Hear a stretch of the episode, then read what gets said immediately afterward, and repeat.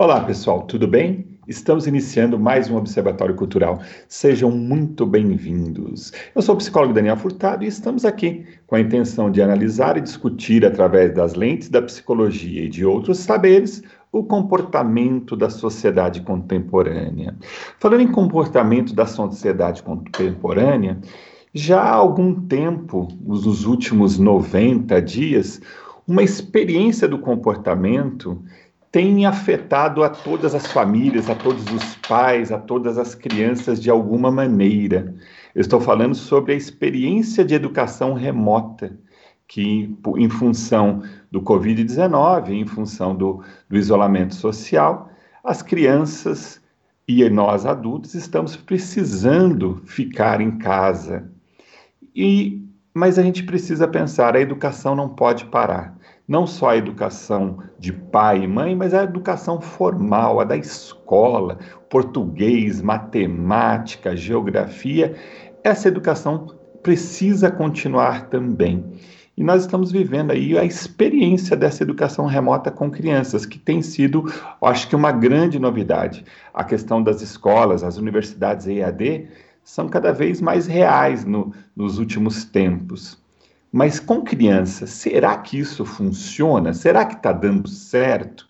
Acho que a gente tem tido muitas dúvidas a respeito, mas já conseguimos também, acho que, coletar algumas informações. É por isso que hoje o tema do programa é experiência, é experiência educação remota com crianças. E para ajudar a gente a entender um pouquinho esse momento, nós vamos conversar aí com a educadora Maria Tereza Mesquita, mais conhecida como Tereza. Oi, Tereza, seja bem-vinda ao Observatório Cultural. Muito obrigado pela sua disponibilidade. Oi, Daniel e pessoal todo do Observatório Cultural. É um prazer estar com vocês para esse bate-papo, porque eu acredito que é isso mesmo, um bate-papo e uma troca aqui entre as experiências que estamos vivendo, né? Ô, e... ô Tereza, mas antes de a gente até entrar na, na, na, questão mesmo da experiência do momento, né? Eu queria falar de uma outra experiência, mas que é a tua experiência com educação, né? Vamos apresentar um pouquinho da tua experiência, quem é a Tereza, que além é de, diretora da Escola Criatividade, que já está há quantos anos, Tereza, de experiência na área da educação? Ai, Daniel, vou fazer conta aqui.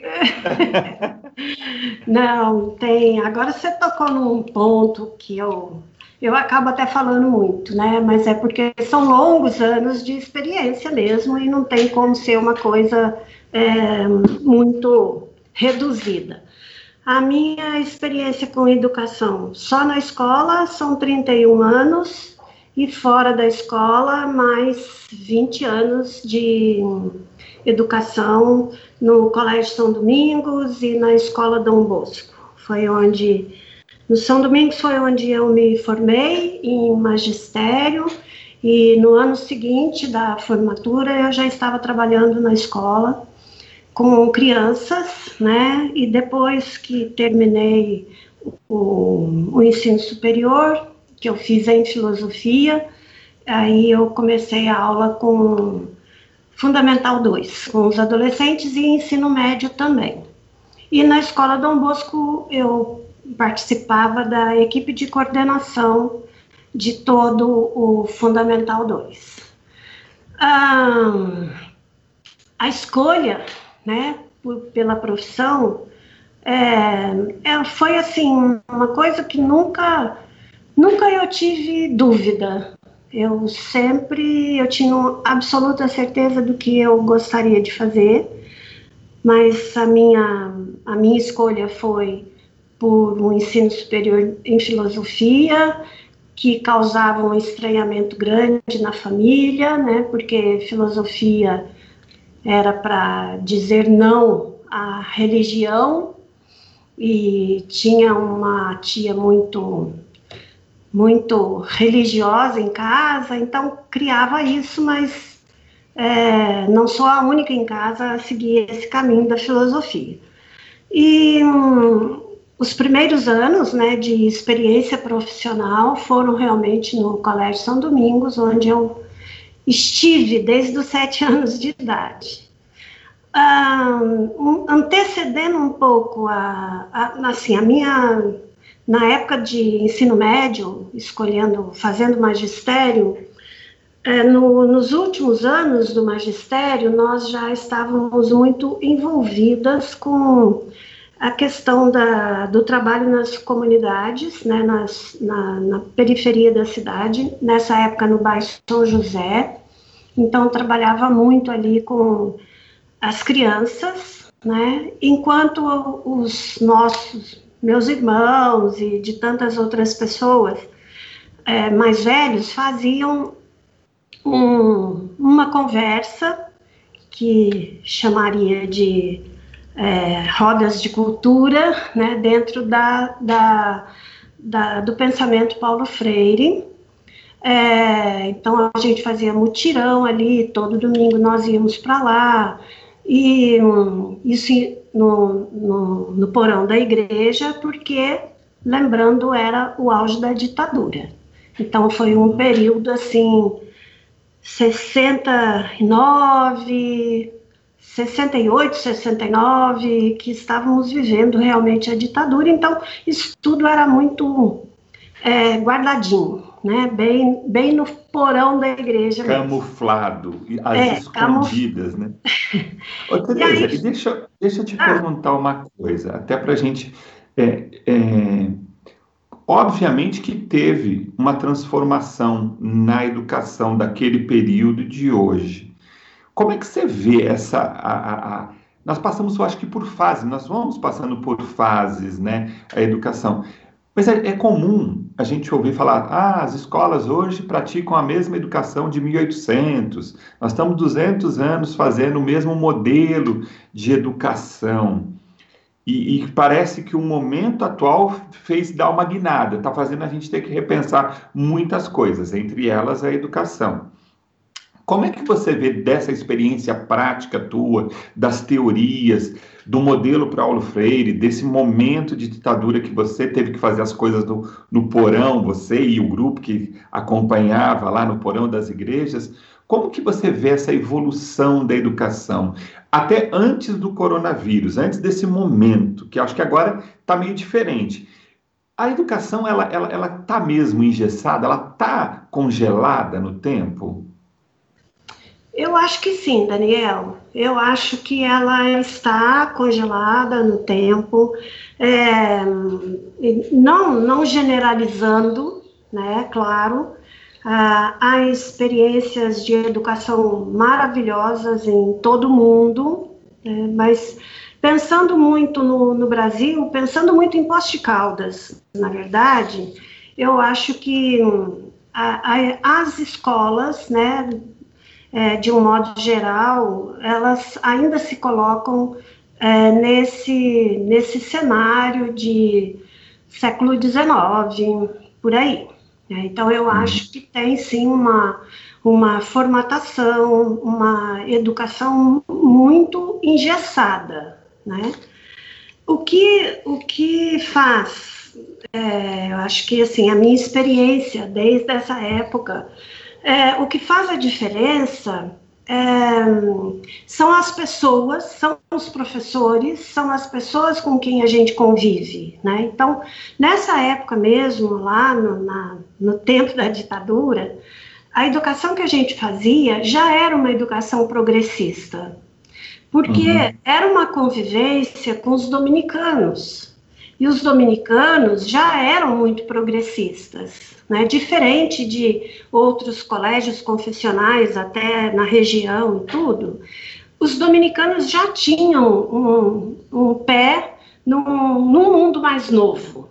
Né? Então, é, eu acho que tem, existe a oportunidade. E as pessoas é, se identificam com ela. E aquilo vira né, vai virando, vai se modelando conforme a mudança histórica. Uhum. Mas a educação, de um modo geral, ela realmente está num plano é, de século passado, né? não diria nem 20, talvez o 19 mesmo. Então, eu vejo que é, são, são experiências ricas, né, que a gente vive e que vai fazendo esse, esses avanços e essa progressão na sua maneira de atuar como educador. Né. É, não vejo a pandemia como o start para uma nova é, para uma nova educação para muitas escolas e para muitos lugares que já viviam esse processo. Então a pandemia, para quem já vivia, né, numa, numa outra lógica, ela deu um susto inicial, mas o processo continuou. É, Para a grande maioria de instituições, aí foi um susto muito grande, porque você sai, sai realmente, você rompe com um tipo de modelo e vem para outro completamente diferente. Né? Uhum. Quando, quando você fala de. Vamos ver se eu entendi.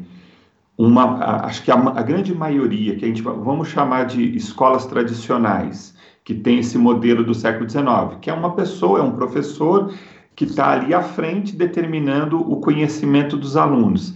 Pouca participação e é quase que um sistema hierárquico. Sim. Que a gente está falando, é um método, é um jeito. Sim. Então, o que você está falando, e, e, existem já as escolas que estão procurando um outro método, um outro jeito de educar, de onde é, o, o professor ele passa a ser mais um mediador um tutor do que aquele que traz o conhecimento. É uma construção de conhecimento junto com os alunos. Então, você está falando desses dois modelos? Sim, tá. isso mesmo. Então, o, o, quando você falar para aquelas escolas que já estavam procurando a inovação de fato, né? não fingir que está inovando, né? a inovação, qualificando seus professores, é, buscando outras alternativas para se adaptar até inclusive a, a essas crianças que estão chegando na escola, que estão chegando com outras demandas, com outros conhecimentos, é toda uma que essa, o que você está falando então é que essas escolas elas já elas têm uma adaptação, mas o susto é menor, porque elas já estão acostumadas com o novo e elas têm além do, acho que muito além do, do acostumar, é querer estar com o novo presente na escola, né?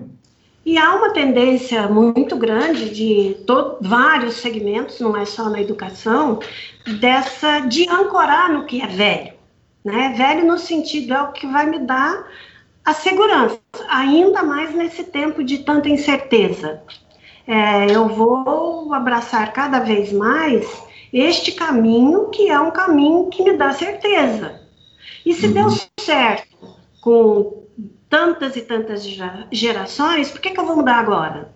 Né? Uhum. Então, acho que há essa, é, esse conforto em ficar nessa, nessa lógica do que é tradicional, do que é mais velho. O que eu acho que a pandemia acabou fazendo foi expor mais isso. Ela trouxe à tona muito mais uhum. isso. Eu ouvi esses dias de uma secretária de educação de Manaus, e ela se colocando, e as pessoas perguntavam, né? Perguntaram para ela várias, vários estados, né? Como que eles conseguiram tão facilmente é, se adaptar a, a, a, essa nova realidade? Uhum. E aí ela ainda respondeu isso. Ela falou: eu, nós nos, nós continuamos o processo já vivido. Não foi uma ruptura para nós nós já vimos com esses diálogos com as crianças. As crianças já são protagonistas, as crianças já conseguem facilmente ter uma, uma autonomia diferenciada, tem as comunidades familiares, já existe isso. Então, a, a pandemia só fez a gente, de repente, acelerar algumas coisas, mas ela já estava no processo. Então, eu penso muito isso, assim, acho que as, e são várias escolas, são muitos lugares que têm experiências muito interessantes. Então, acho que a colocação é realmente essa. O que é o tradicional e quem já estava caminhando, quem já estava uhum. no outro processo. Acho uhum. que é uhum. isso mesmo, Daniel. Tá. Então, o, o, eu acho que é interessante isso que você está falando, que recentemente eu fiz um texto falando né, da necessidade de a gente, em relação ao momento, que quem se adaptasse primeiro sairia na frente. Mas essa adaptação ela depende de outros dois momentos: compreender e aceitar. Né? Sim. Então vamos compreender o que está acontecendo. E em termos de educação, quem já tinha compreendido que o aluno precisa ser protagonista e não ser passivo, já tinha entendido a necessidade da modificação, da mudança, de um outro método, de um outro jeito de, de, de atingir, vamos chamar assim, de fazer esse, que conseguir criar esse canal de diálogo com as crianças.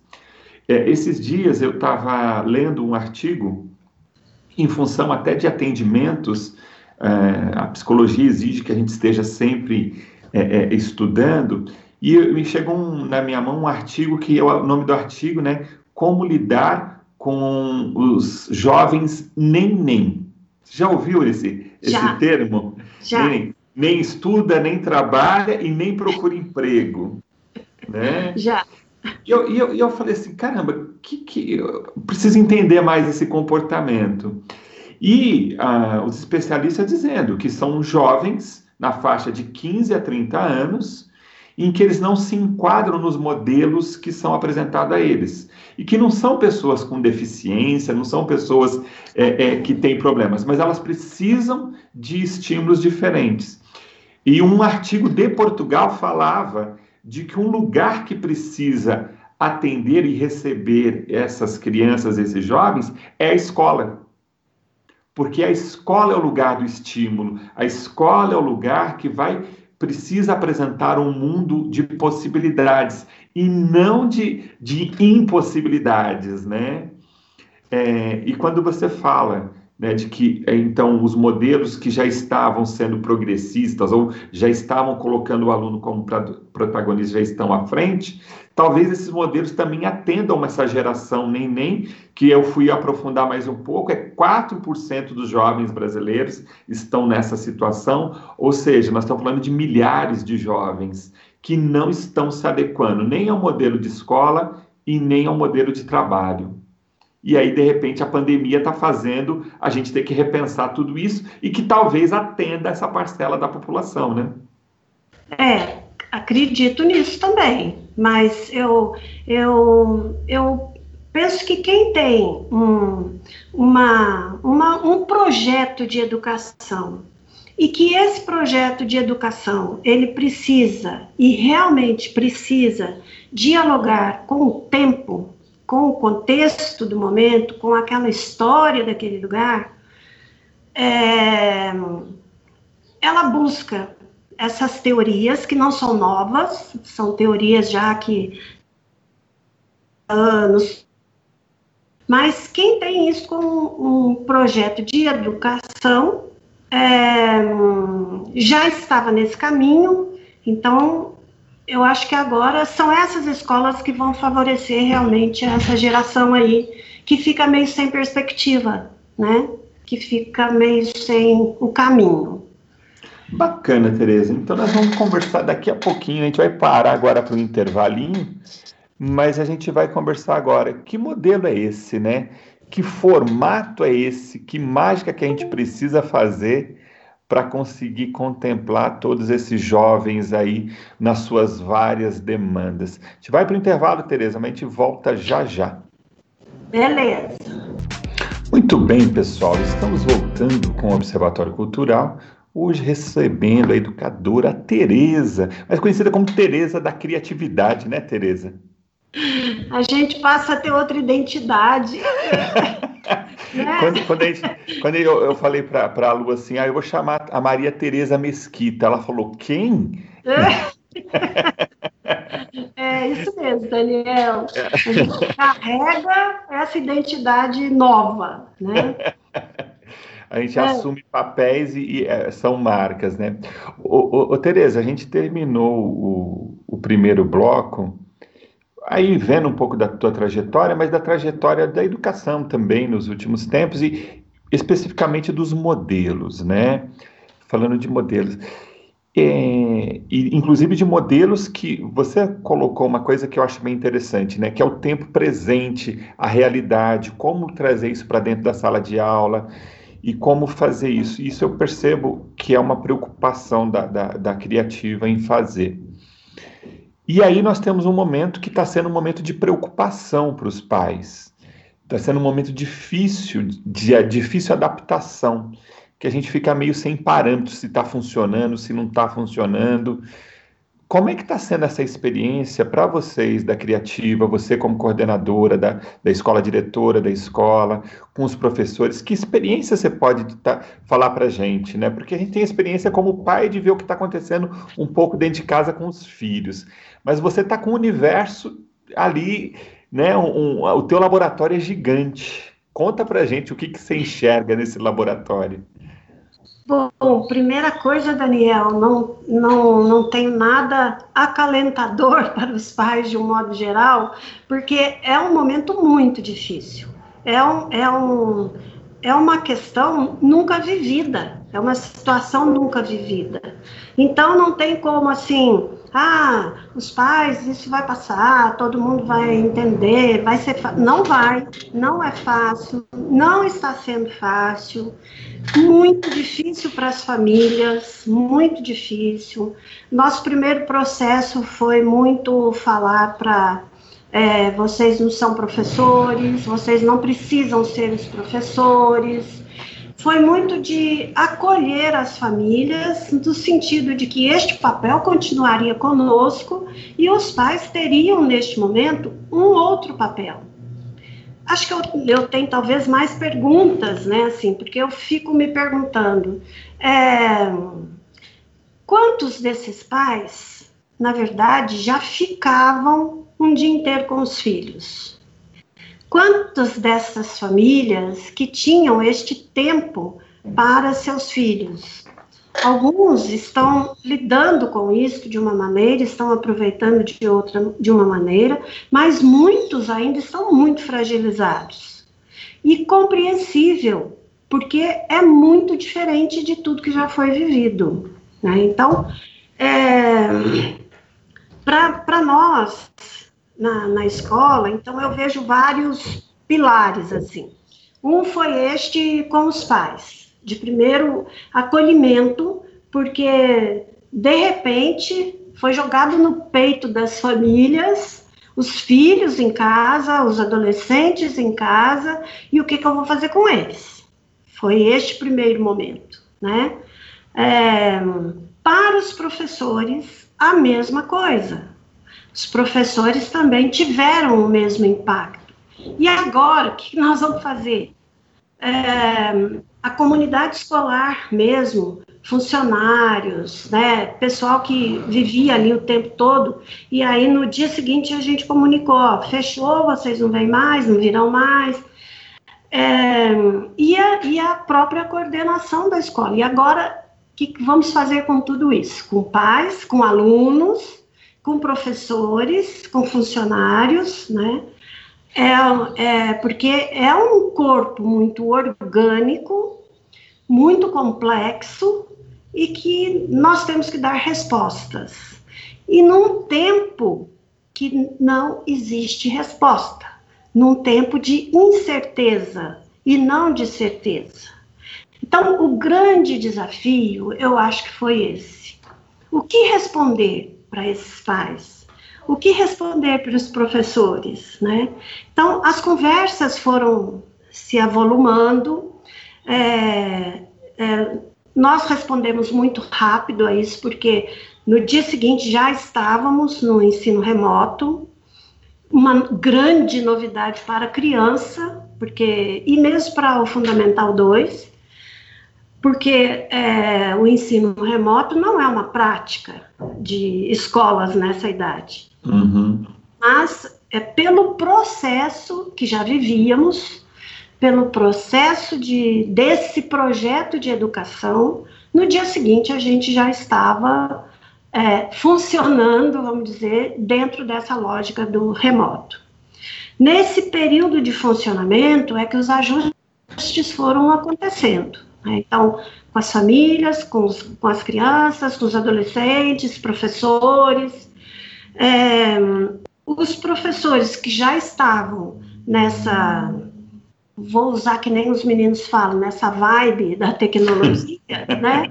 Eles já estavam prontos para isso. E no Fundamental 2, os nossos alunos também acostumados a isso, né? Porque eles já fazem suas pesquisas, eles já têm esse, eles já tinham e têm essa essa familiaridade com esses equipamentos que fazem parte da tecnologia, que fazem parte da vida deles, né? A, a, a escola, na época de é, deixa usar celular, não deixa usar celular, gente, o celular estará a nosso favor, se a gente souber usá-lo.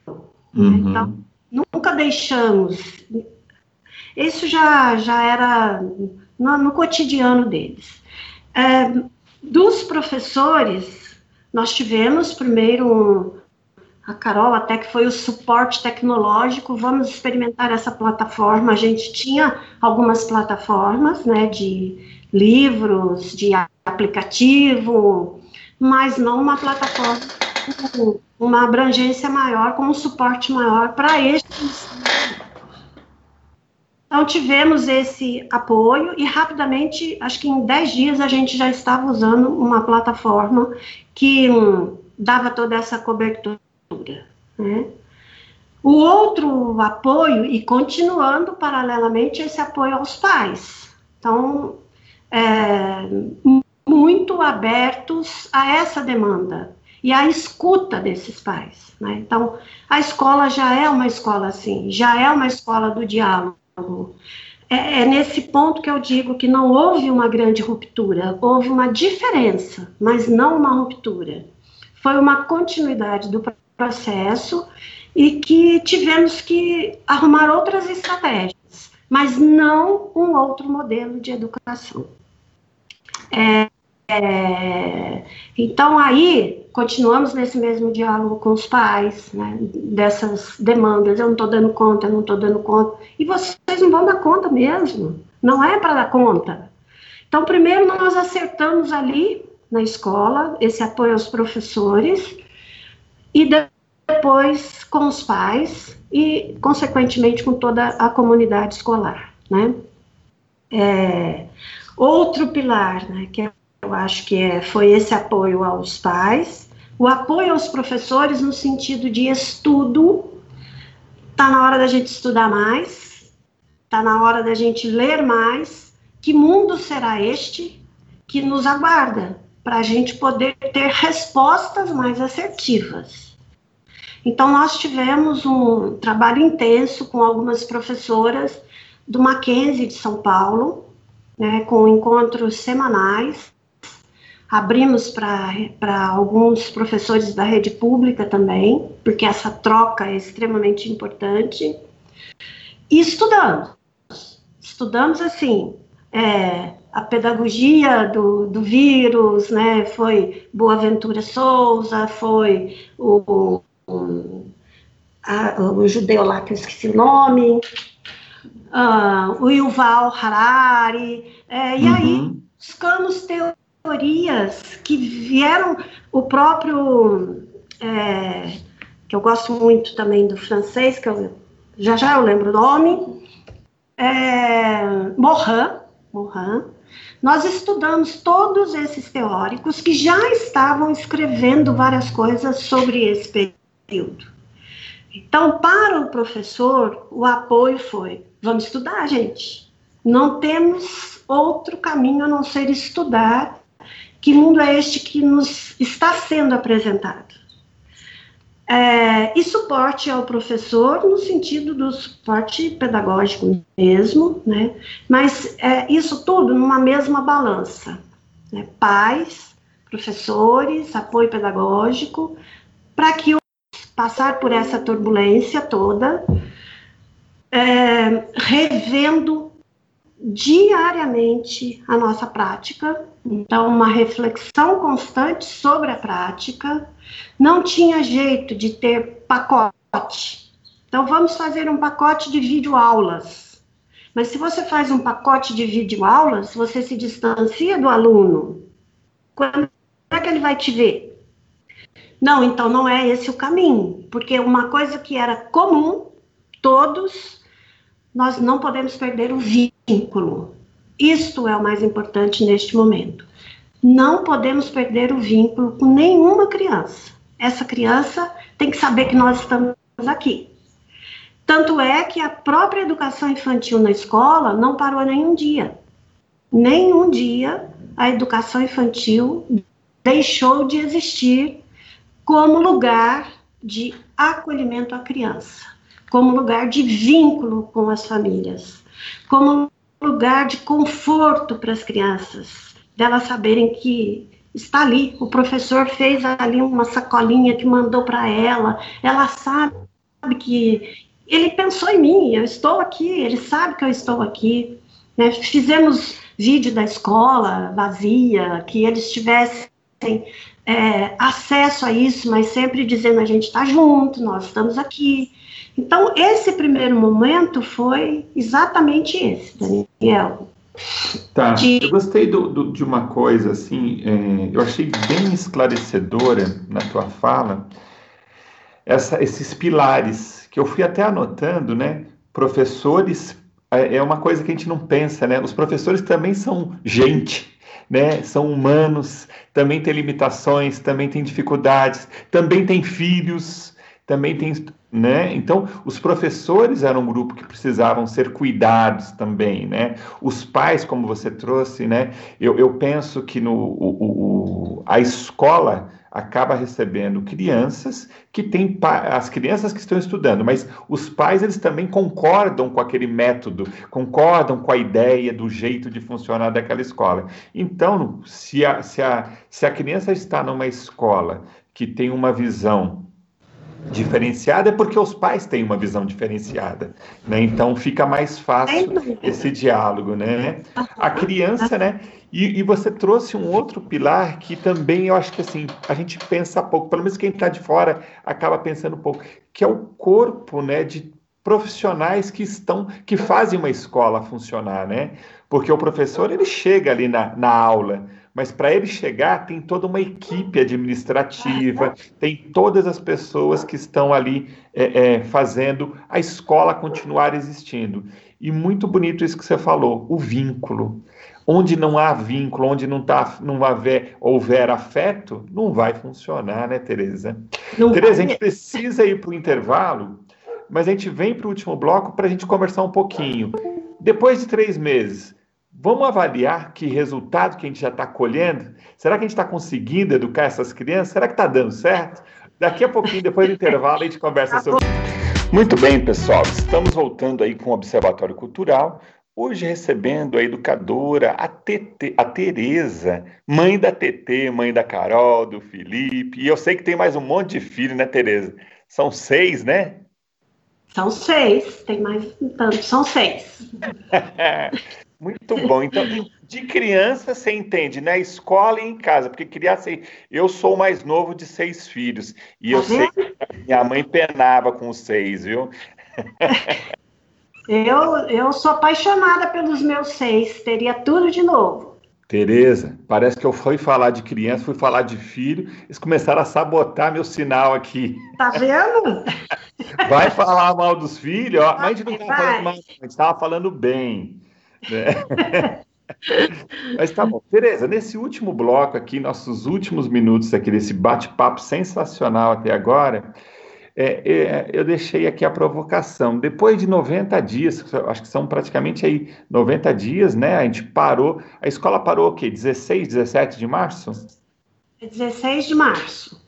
Então, 17 hoje é começamos remoto. Tá. Então, dia 19, é, três meses, 90 três. dias, por volta de 90 dias. A gente já tem como fazer uma avaliação em, no sentido de resultado, porque a gente vive num mundo de resultado, né, Tereza? Eu acho que uma das preocupações que os pais trazem é: será que meu filho está aprendendo? Será que essa aula remota está sendo suficiente? Qual que é a tua avaliação, Tereza? Essa angústia dos pais diminuiu um pouco, mas ainda existe. né? E quando, principalmente, mas os pais pensam, quando alguns pais pensam em conteúdo, conteúdo é, igual a gente sempre teve em escola, igual você teve, igual todos tiveram, e tem, né? E tem que existir, esse é o papel da escola. Mas, um dos, né?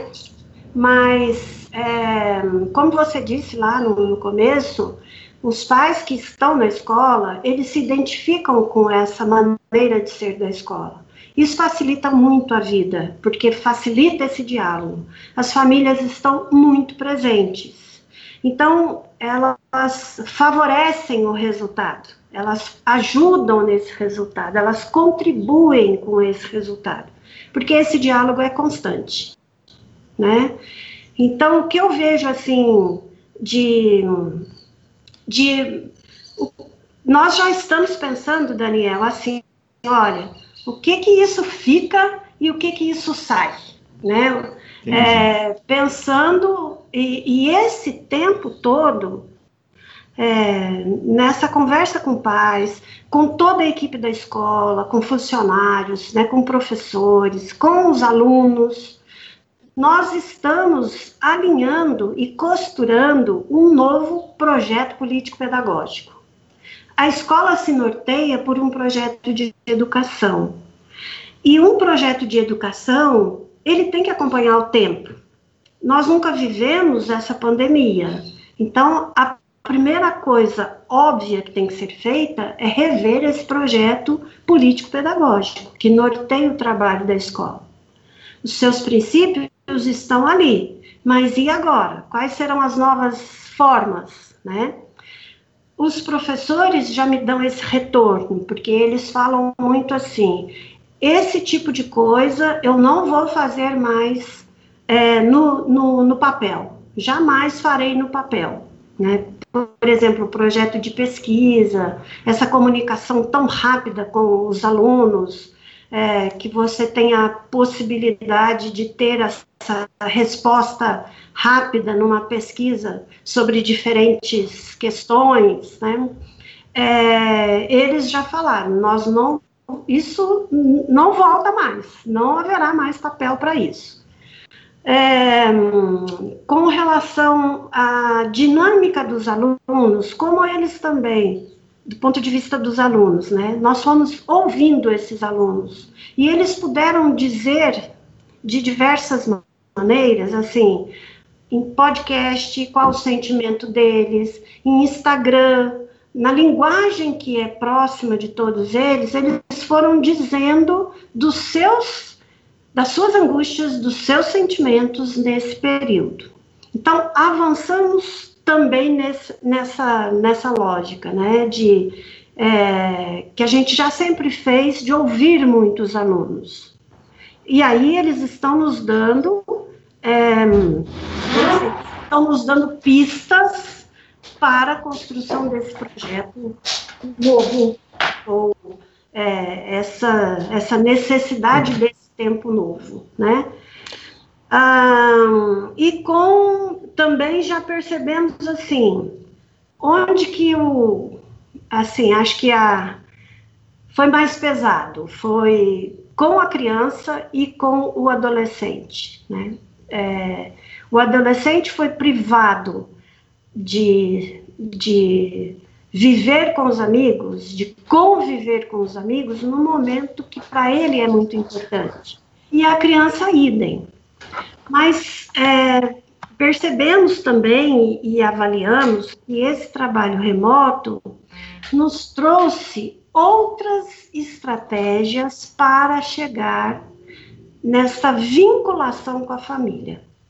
Quando a gente cria uma novelinha, nós estamos colocando, através da arte, né, a família e a criança num momento muito de identidade com a escola, de pertencimento à escola, utilizando o meio que temos hoje, que é possível, que é o ensino remoto. Não existe outro, neste momento não existe outro.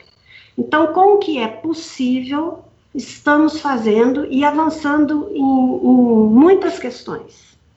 Não digo que é, é garante, a essa pergunta que você fez, garante conteúdo? Não, não garante conteúdo.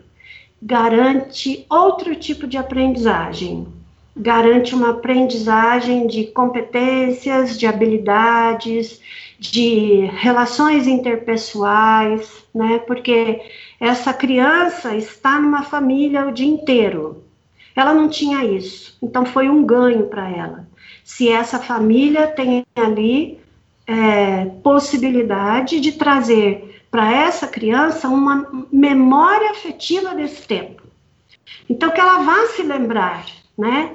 É, nossa, aquele período que eu não fui para a escola, mas foi ótimo. Eu almoçava com meu pai, com a minha mãe, a gente tinha final de semana junto. Então, se a família tem essa saúde mental e, e tem a saúde é, física, né, não está doente pelo Covid, é, se consegue trazer isto para a criança, é uma aprendizagem para o resto da vida. Então, ela aprendeu. Se a gente traz para os adolescentes essa escuta do que ele está vivendo, de toda a sua é, angústia, a gente já teve meninos com quadros depressivos, nós já, já é, quando a gente escuta, a gente acode, a gente cuida. Quem não escuta não cuida, não, não sabe o que está acontecendo. Então, o que o, eu, é, eu considero isso como um ganho, realmente um ganho grande desse período. Né? Com os professores, há alguns anos atrás estudamos muito sobre muitas teorias, é, é, sala de aula, é, várias teorias e isso era assim, era processual, né? acontecia muito. Com a pandemia, não temos escolha, gente. Ou é isso agora ou não é mais. Então, o estudo já anterior, né, com o estudo atual que fizemos, é, isso foi um, um processo. Vamos continuar nessa, nessa intensificar isso que já começamos há um tempo atrás. Eu vejo como um chacoalhão importante e a minha esperança realmente, Daniel, é que esse chacoalhão faça as pessoas entenderem que educação é dinâmica, educação é processual, é, não dá para a gente ainda ficar é, ancorada naquela educação que eu tive, a cartilha que eu tive, agora está mais bonito, tudo mais bonito, visualmente, é, o mercado né, atende muito a isso, que é visualmente atraente, o que é bom visualmente para a criança, graficamente falando, mas é, eu falo de valores que são princípios de qualquer escola e de qualquer educação. Esses valores permanecem, mas a maneira como a gente é, conversa, né, a maneira como isso circula dentro da escola, ele tem que ser muito atualizado, ele precisa ser do momento. Ele precisa ser porque senão não sai do lugar. E é muito confortável ficar no mesmo lugar. Então é eu muito desejo. confortável, né? É... A gente não sair da zona de conforto. Sim. Ô, então, Tereza. Eu desejo muito que a educação no país tenha esse embate, porque tem experiências belíssimas, ótimas, e que tomara que elas se potencializem e mostrem, gente, é possível. É possível. É possível termos uma educação melhor para todo mundo. Né? Acho que é o. Bom, é. Teresa. A gente, olha, dá uma dó, mas a gente tem que terminar. Estamos aqui já no finalzinho.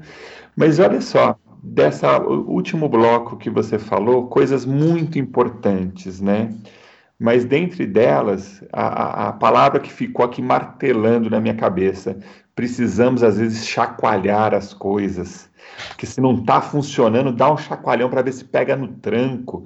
Para ver se pega no tranco que a gente precisa de educação, de saúde, uhum. de liberdade, de acesso para todos e não só para alguns, né? Sim. A gente tem vivido momentos de pandemia, de, de despreparo governamental, que infelizmente está causando assim é, é, coisas muito ruins, mas que por um outro lado eu estou vendo muita gente se chacoalhando e buscando alternativas. A toda crise ela causa dores, mas toda crise causa transformação. E a gente espera que destas crises a gente possa sair um pouco mais saudáveis mentalmente e moralmente, para que a gente consiga de fato encontrar modelos, não modelos de cartilha, mas modelos que atendam a individualidade de cada criança, modelos que tornem cada criança protagonistas do seu existir. Dentro do ponto de vista histórico, social, nós vamos ter uma resposta dos resultados lá na frente lá na frente, no futuro dessas crianças. Mas a gente vai ter um, uma resposta muito menos técnica, mas que seres humanos foram formados, que a, como foram afetados, né? Tereza, muitíssimo obrigado pela tua disponibilidade, obrigado pela, pela, de, por dividir com a gente toda a sua experiência e a experiência que a Escola Criativa está tendo. Então, eu só tenho a agradecer aí esse nosso encontro de hoje. Eu agradeço muito, adoro essas conversas, adoro conversar com você, você sabe, com todos que estão ouvindo aí. É maravilhoso. E hum, eu fico muito feliz quando eu posso partilhar um pouco do que eu conheço. Eu, é, eu sinto que aí é o meu papel de educador. Acho que mora aí, na partilha. Então, Partilhar. conte comigo sempre. Muito bom, e vou contar mesmo. Precisamos, vamos, vamos conversar mais sobre educação, o que a gente pode ir fazendo, né? Nos nossos pedacinhos, nessa Isso. nossa micropolítica, a gente vai debatendo, refletindo e conscientizando. Valeu, muito obrigado, Tereza. Gostou? Você que está aí acompanhando a gente pelo Spotify, você pode ter esse e outros temas onde e quando acessar. É só acessar, acessar macradio.com.br ou também no meu Instagram ou no Spotify. É só procurar PC Daniel Furtado. Facinho. Todo esse conteúdo disponível para vocês. Como sempre, um agradecimento especial ao meu amigo Rodrigo Albert, que está ali fazendo esse programa acontecer toda sexta-feira às 16 horas. Até a próxima e fiquem bem.